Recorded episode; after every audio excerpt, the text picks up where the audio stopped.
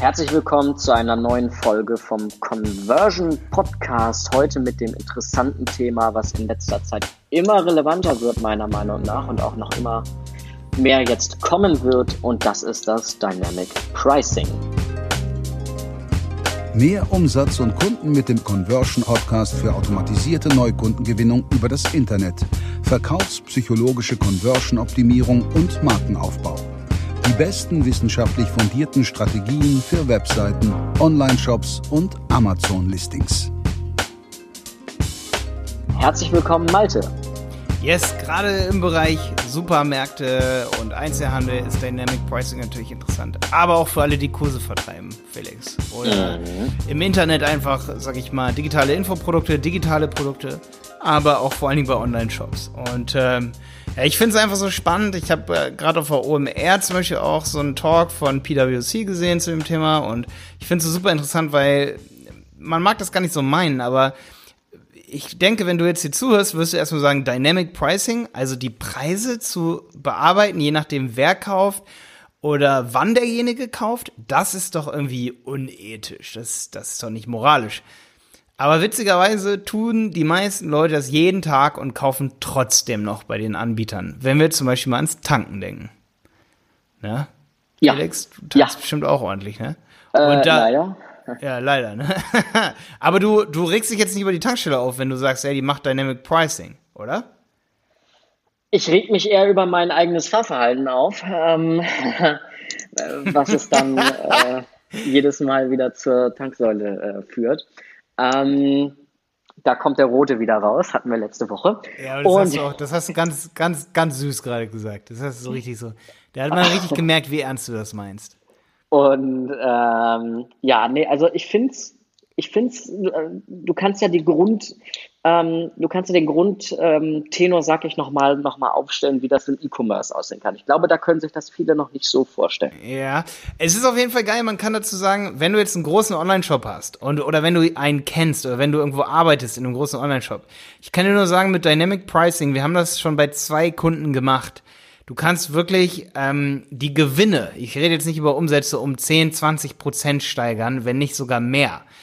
Ähm, ich habe sogar Auswertungen gesehen von großen Beratungsunternehmen, auch renommierten Beratungsunternehmen, die haben bis zu 50 Prozent mehr Umsatz, bis zu 50 Prozent mehr Gewinne, einfach nur durch die eine einzige Sache, dass sie, sag ich mal, die Preise, also 50 Prozent wird schwierig, weil da haben die Leute dann auch wirklich Probleme mit. Also bei 20 Prozent Preisunterschiede ist das Ding nicht so, da geht das schon mal. Und äh, bei 30 Prozent geht es auch noch so, dass sich niemand wirklich beschwert, sag ich mal. Aber ab 50 Prozent wird es dann schon ein bisschen arg. Da sollte man dann auch aufpassen.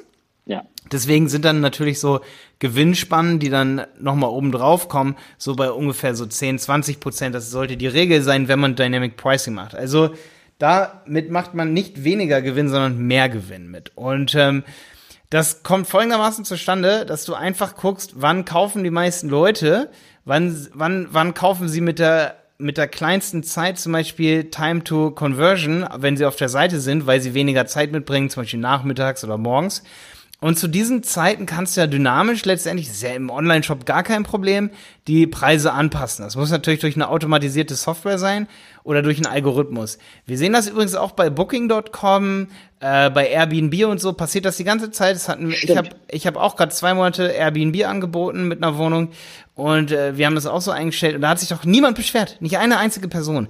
Das heißt, wenn du jetzt einen Online-Shop hast, solltest du auf jeden Fall darüber nachdenken, ob du deinen Shop so konfigurierst mit einer Engine dahinter, dass Dynamic Pricing gemacht wird. Und bei größeren Online-Shops, die, sag ich mal, ähm, ein paar Millionen Umsatz pro Monat machen, sind das natürlich dann auch dementsprechend, es ist natürlich viel, viel, viel Geld, was diese Software, die übrigens alle noch in den Kinderschuhen sind, meines Erachtens nach, was das dann bringt. Also es gibt wenig so Softwares, die, sag ich mal, sowas machen wie du stöpselst das an deinen WooCommerce, Shopware, PrestaShop oder JTL-Shop dran und dann werden die Preise konfiguriert aus dieser Drittsoftware auf Basis deines Algorithmus das ist ein riesiger Markt, der sich auf jeden Fall die nächsten Jahre entwickeln wird. Noch, noch größer, ja. als ja. jetzt schon ist.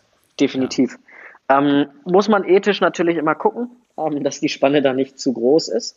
Ähm, ja. Ganz klar.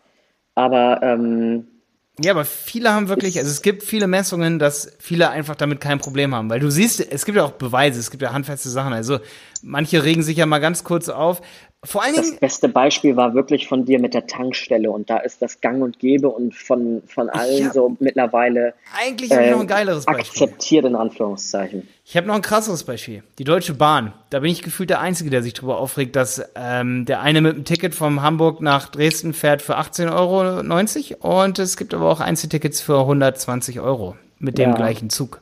Und da reden wir wirklich über ähm, Spannen, die sind jenseits von Gut und Böse. Also die Deutsche Ma äh, Bahn macht meines Erachtens nach ein sehr unmoralisches Modell ähm, oder unethisch, ne?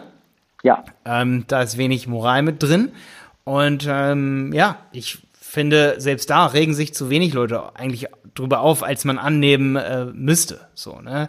Mhm. Und ähm, das ist aber wieder ein klarer Beweis, wie wir manchmal denken, wir Menschen. Also wir haben da definitiv so ein Bias, sag ich mal, ähm, dass wir sagen, boah, wenn das jetzt so schwanken würden, dann würden wir uns aber aufregen. Aber wenn das dann am Ende so ist, dann regen wir uns gar nicht drüber auf. Also es ist schon super, super interessant, was da abgeht. Und ähm, also auf Verkäufersicht, sage ich mal, bei uns, also ich gehöre auch dazu, der Deutsche Bahn-Tickets kauft, ne, was da bei mir abgeht, dass ich mich, dass ich halt trotzdem bei der Deutschen Bahn Kunde bin und auch trotzdem dort kaufe und mich auch sogar über ein Schnäppchen freue, weil ich gerade zur richtigen Zeit nachgeguckt habe. Interessant wird es natürlich, wird's natürlich bei Supermärkten da. Supermärkte und Einzelhandel wird auch echt auf, äh, weil da musst du natürlich digitale Preisschilder haben. Also Preise durchstreichen und neue machen, das ist echt oldschool. Da geht's wirklich auch um stundengenaue, tagesgenaue Preise. Zum Beispiel, ich erinnere an Sonnen Sonnenschutzmittel. Hätte DM das gestern teurer gemacht, dann hätte DM sicherlich deutlich höhere Gewinnmargen gehabt als, ähm, ja, als wenn die ihre normalen Durchstreichpreisschilder da haben. Ich glaube, DM schwenkt sogar, glaube ich, gerade um. Wo ist denn Felix jetzt? Der ist einfach weg. Felix ist einfach raus. Ähm, ich kann ja diese Folge hier alleine irgendwie zu Ende bringen. Also, wir sind ja jetzt auch schon bei sechs Minuten. Felix ist einfach verschwunden hier.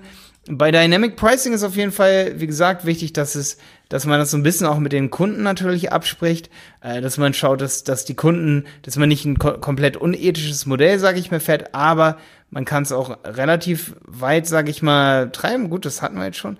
Und ähm, was aber auch bei Dynamic Pricing wichtig ist, dass man sich eben über, über die Software. Ähm, Felix, du bist wieder da? Jetzt bin ich wieder da. Ja, ich habe weitergeredet, kein mein, Problem. Mein Internet anscheinend ausgefallen. Kein Problem, ja. Ich wollte es gerade sowieso nochmal zum Abschluss bringen, dass man sich halt mit der Software beschäftigt und mit der Ethik dahinter, welche Preise man da wie verändern kann, sage ich mal, und dass man das Ganze automatisiert macht, dass die Algorithmen dann letztendlich im Hintergrund für dich arbeiten. Also das ist halt eigentlich die wichtigste Sache. Also mit Durchstreichen und so hat das hier nichts zu tun, der Tipp sondern eher das wirklich automatisierte Systeme sagen, jetzt gerade ist gutes Wetter, jetzt wird im DM die Sonnencreme teurer gemacht, um, das müssen ja nur 10, 20 Prozent ja. sein und schon macht so ein Konzern wie DM natürlich deutlich mehr Gewinn. Also, wer Softwareentwickler ist und neue Ideen braucht hier, nicht nur im CRM-Bereich gibt es Defizite, sondern auch wirklich im Dynamic Pricing äh, Segment oder im äh, Direktverkaufssegment nenne ich das jetzt mal so, ne?